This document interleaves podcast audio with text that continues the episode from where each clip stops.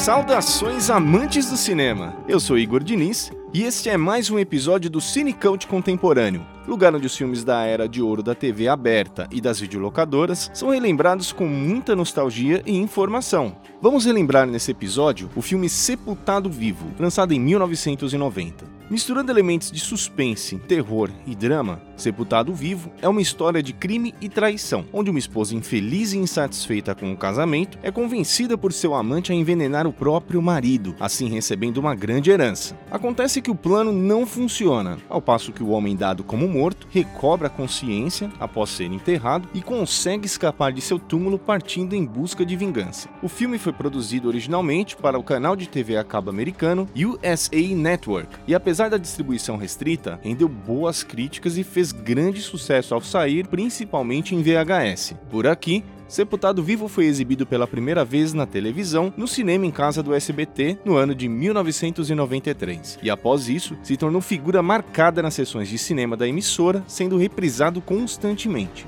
Criação, Criação e produção. produção. O roteiro de Sepultado Vivo foi escrito por Alfie Lowery, baseado em uma história de David A. Davis, sendo que esse último já havia co-escrito o roteiro do filme Gas Pump Girls, traduzido no Brasil como As Super Garotas, uma comédia lançada em 1979.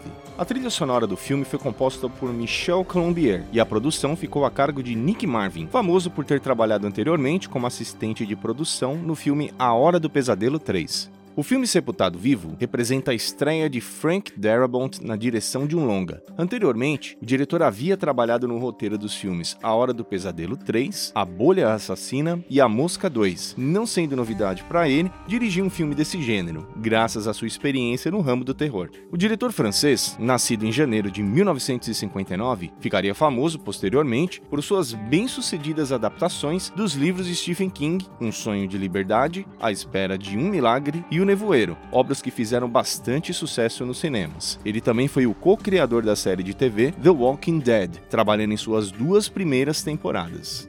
Elenco principal. O filme conta com Tim Matheson no papel de Clint Goodman, o homem sepultado vivo, Jennifer Jason Leigh no papel de Joanna Goodman, a esposa de Clint, William Netherton como Dr. Cortland Van Owen, Hoyt Axton como Sam Eberly, xerife da cidade e grande amigo de Clint. Resumo do filme.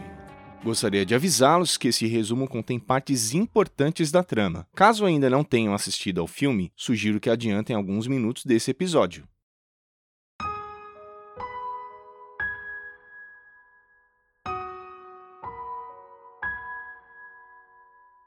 Clint Goodman administra uma empresa bem-sucedida no ramo da construção, o que lhe permitiu construir uma excelente casa e ter uma boa vida. Clint, que a princípio morava em Nova York, é um homem bem relacionado na pequena comunidade em que vive, e o xerife da cidade, Sam Eberly, é o seu melhor amigo. Ele ama sua esposa Joanna, porém, eles tentaram por diversas vezes ter filhos e não conseguiram. Joana está constantemente ressentida por não aceitar o fato de trocar a cidade grande por uma vida no interior e tenta convencer Clint a aceitar uma recente proposta de compra recebida pelo seu negócio, avaliado em um milhão e meio de dólares. Porém, Clint se recusa a vender o próprio negócio por gostar demais do seu novo estilo de vida e de tudo que aquela cidade lhe proporciona.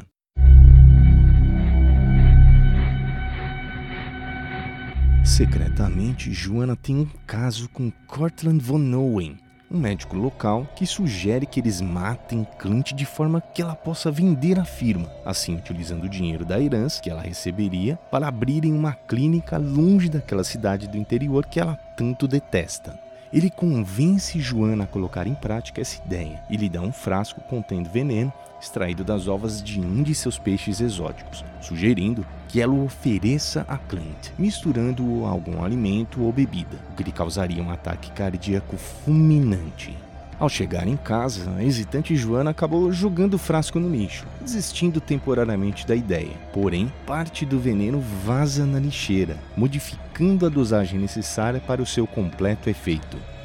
Em um momento de aflição, Joana se aproveita da distração de Clint e acaba pegando o frasco de volta da lixeira, despejando seu conteúdo em uma taça de vinho que é oferecida ao próprio marido. Ao beber o vinho envenenado, Clint sofre um ataque cardíaco e morre aos pés de Joanna, que aos gritos continua desejando que ele morra, morra e morra. Joanna imediatamente liga para Cortland, que lhe dá algumas coordenadas sobre o que fazer. Logo em seguida, ele comparece ao local para agilizar os papéis do óbito. Cortland diz ao legista que uma autópsia seria desnecessária e usa sua influência como médico para não levantar suspeitas sobre o crime, convencendo o xerife Sam de que seu grande amigo Clint morreu vítima de causas naturais. Desolado, o xerife parte, mas não sem antes perceber pela porta entreaberta o que parecia ser uma estranha discussão entre Joanna e Cortland, que afinal, a seus olhos, não tinham qualquer grau de intimidade para uma conversa tão intensa. O corpo de Clint, agora no necrotério, começa a esboçar pequenos sinais de vida. Quando ele está prestes a ser embalsamado, o funcionário responsável pelo procedimento recebe um aviso de que a viúva acabou de ligar dizendo que não tinha interesse em realizar um velório, o que, para a sorte de Clint, o faz interromper o procedimento. O responsável pelo necrotério julga que o desejo da viúva em abreviar todas essas formalidades seria uma forma de economizar dinheiro e, demonstrando má vontade, decide colocar o corpo de Clint em um caixão barato e com tampa apodrecido pela ação da água da chuva, que foi pintado para disfarçar as suas imperfeições. Após o funeral, Joanna e Cortland comemoram e traçam os próximos passos do seu plano maligno vender a casa e a firma, sair daquela cidade e montar a tão sonhada clínica de cirurgias plásticas que daria muito lucro a eles. Incluiria Joana em um círculo de amizades e convívio com celebridades, coisa que ela tanto desejava. Uma grande tempestade cai naquela noite. Clint sobrevive à dosagem do veneno e aos poucos desperta.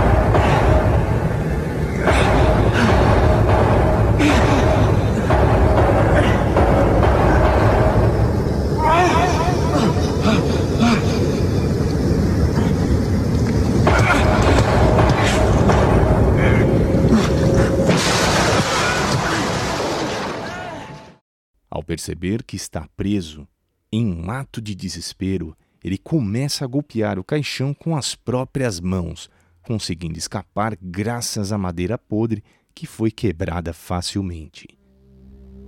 Ao sair de seu túmulo, Clint volta para casa e, ao chegar lá, ele espia Joanna e o Dr. Cortland através da janela e, para sua surpresa, descobre que foi vítima de um golpe. Cansado e sem forças, ele se esconde no porão, onde passa o restante da noite. No dia seguinte, o xerife Sam é chamado ao cemitério, pois alguns funcionários verificaram que o túmulo de Clint Goodman foi violado e seu corpo não estava mais lá. Desconfiado, o xerife quebra o protocolo e pede para que enviem o caixão vazio para a sua casa, de forma que ele pudesse conduzir as investigações por conta própria. Ainda no dia seguinte, Joana se encontra com um advogado para negociar a venda da firma de Clint e aceita fechar o negócio pelo valor oferecido anteriormente, um milhão e meio de dólares, desde que o pagamento fosse feito em dinheiro, que seria repassado para ela em 48 horas. Clint desperta e então decide se vingar matando Joana, usando uma espingarda que estava no porão. Silenciosamente, ele sai do porão com a arma em mãos, carregada com apenas um cartucho, se dirige a Joana. Porém, naquele momento, a campainha toca e ela vai atender o xerife Sam que está à porta. Sam aparece para visitá-la oferecendo seu apoio e, desconfiado, lhe faz algumas perguntas sobre seus planos dali em diante. Joana lhe confessa que pretende deixar a cidade em breve, o que não era surpresa para o xerife, que se despede dela. Ao sair da casa de Joana, Sam encontra o Dr. Cortland esperando à porta sob o pretexto de estar ali numa visita à sua paciente, o que aumenta ainda mais a desconfiança de Sam. Cortland, percebendo a desconfiança do xerife, pede para que Joanna tenha calma. Clint está à espreita, observando Joanna e Cortland. Porém, percebe que não teria munição suficiente para matar os dois, o que o faz recuar e se esconder, ouvindo a conversa entre eles. Na conversa, Cortland relembra Joanna sobre a ocasião em que se conheceram, quando ela estava grávida de Clint e o procurou para que ele ajudasse a realizar um aborto. Clint, desolado ao ouvir a revelação e percebendo que Joana lhe tirou a tão sonhada oportunidade de ser pai, resolve mudar os seus planos e decide se vingar deles de uma forma ainda mais cruel. Na manhã seguinte, Joana recebe em sua casa o advogado responsável pela venda da firma, além dos compradores que a pagam em dinheiro, conforme o combinado. No momento em que todos partem, a radiante Joana, que planeja sair da cidade naquela mesma noite, se dirige ao seu quarto, deixando a maleta com dinheiro sobre a cama. Ela percebe que o banheiro está sujo e desarrumado, o que a deixa desesperada. Ela liga para Cortland imediatamente, que não a atende, e assustada, vai até o porão da casa para pegar uma arma. Porém, Clint aparece, irreconhecível, usando uma máscara e roupa de fundição, e lhe golpeia, deixando-a desacordada no porão. Longe dali, Cortland extrai veneno de um de seus peixes através de uma seringa, partindo logo em seguida, mas não sem antes ouvir um recado na secretária eletrônica em que o dono de seu apartamento lhe cobrava seis meses de aluguel em atraso, ameaçando despejá-lo. O recado que viria a seguir era o de Joana, que desesperada lhe avisa que alguém está na casa dela Porém, Cortland parte sem ouvir essa importante mensagem. Cortland chega à casa de Joanna, aparentemente vazia, e pega a maleta com dinheiro deixada sobre a cama dela. Ele procura Joanna pela casa e a encontra no porão. Ao entrar lá, a porta se fecha, deixando os dois trancados. Na tensão do momento, Joanna, já recuperada da pancada, vê a seringa com veneno nas mãos de Cortland e percebe que ele iria matá-la. De forma dissimulada, Cortland convence Joanna de que a ama e de que aquele dinheiro não tem valor nenhum para ele, e cogita que o homem que os trancou ali é o xerife, que, sabendo do plano deles, estaria interessado em parte daquele dinheiro. Os dois brigam e, no auge da discussão entre eles, Cortland confessa que nunca teve a intenção de abrir uma clínica e que o seu verdadeiro plano era pegar o dinheiro todo para ele e mudar-se para algum país tropical vivendo a boa vida. Eles se atracam e no momento em que ele está prestes a usar a seringa com veneno em Joana, a porta se abre. O casal sai do porão e descobre que os cômodos da casa estão cercados por madeira, formando uma espécie de labirinto que se modifica graças a portas de correr controladas por Clint, que está do lado de fora observando os dois.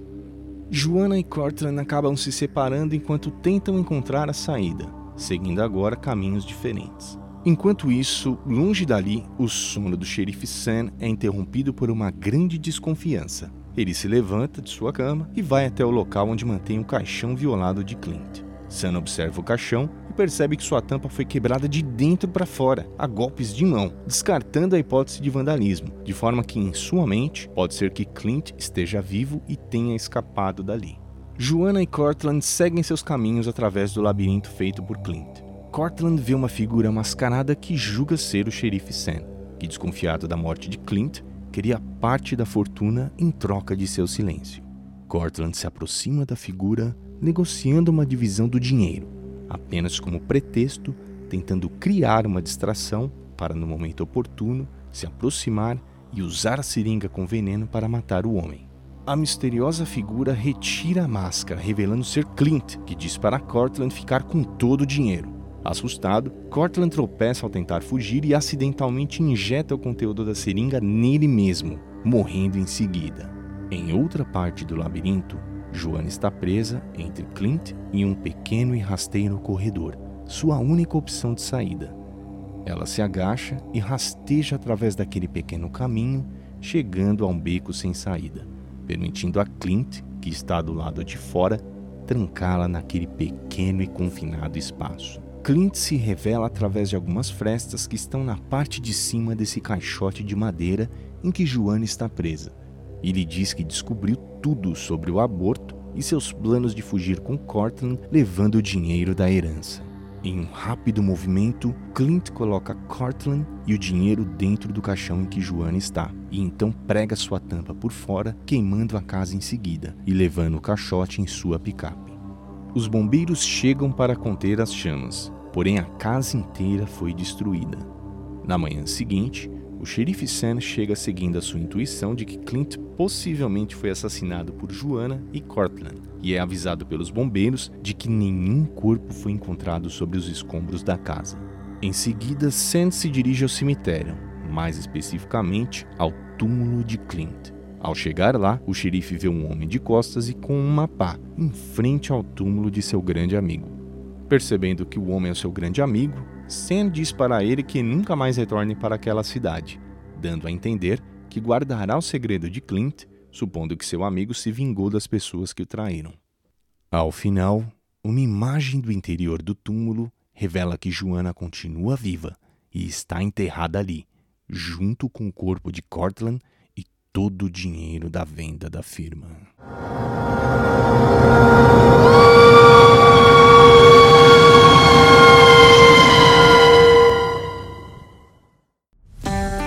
Curiosidades e detalhes da produção. O diretor Frank Darabont chegou a escrever uma continuação para o filme estrelado por Arnold Schwarzenegger, Comando para Matar, que acabou não sendo produzida. Ele também foi o co-criador da série de TV The Walking Dead, trabalhando em suas duas primeiras temporadas. Porém, foi demitido pela emissora responsável em uma manobra para que o orçamento da série fosse reduzido. Tim Matheson, o ator que interpretou Clint Goodman, já contracenou com Kurt Russell anteriormente na série de TV The Quest, exibida em 1976, que durou apenas uma temporada. Ele iniciou a sua carreira artística aos 13 anos de idade, dublando o personagem título da série animada Johnny Quest, e desde então tem atuado em diversos filmes e séries. Jennifer Jason Leigh é filha do também ator Vic Morrow, falecido em um acidente ocorrido durante as filmagens do filme Twilight Zone, de 1982, ela iniciou a sua carreira artística aos 9 anos de idade e desde então se tornou uma atriz bem-sucedida, sempre chamando a atenção da crítica e dos espectadores para os papéis que interpretava, tendo sido inclusive indicada ao Oscar como atriz coadjuvante por seu papel no filme Os Oito Odiados de Quentin Tarantino. Hoyt Axton, o ator que interpreta o papel do xerife Sam, foi um grande músico e compositor, e já teve suas músicas interpretadas por grandes nomes da música mundial, como Elvis Presley, Ringo Starr, a banda Steppenwolf e John Denver. Esse foi mais um episódio do Cine Cult Contemporâneo e eu espero que vocês tenham gostado. Sigam a nossa página no Facebook e nos acompanhem através da plataforma de podcasts da sua escolha. Muito obrigado, um forte abraço a todos e até o próximo episódio.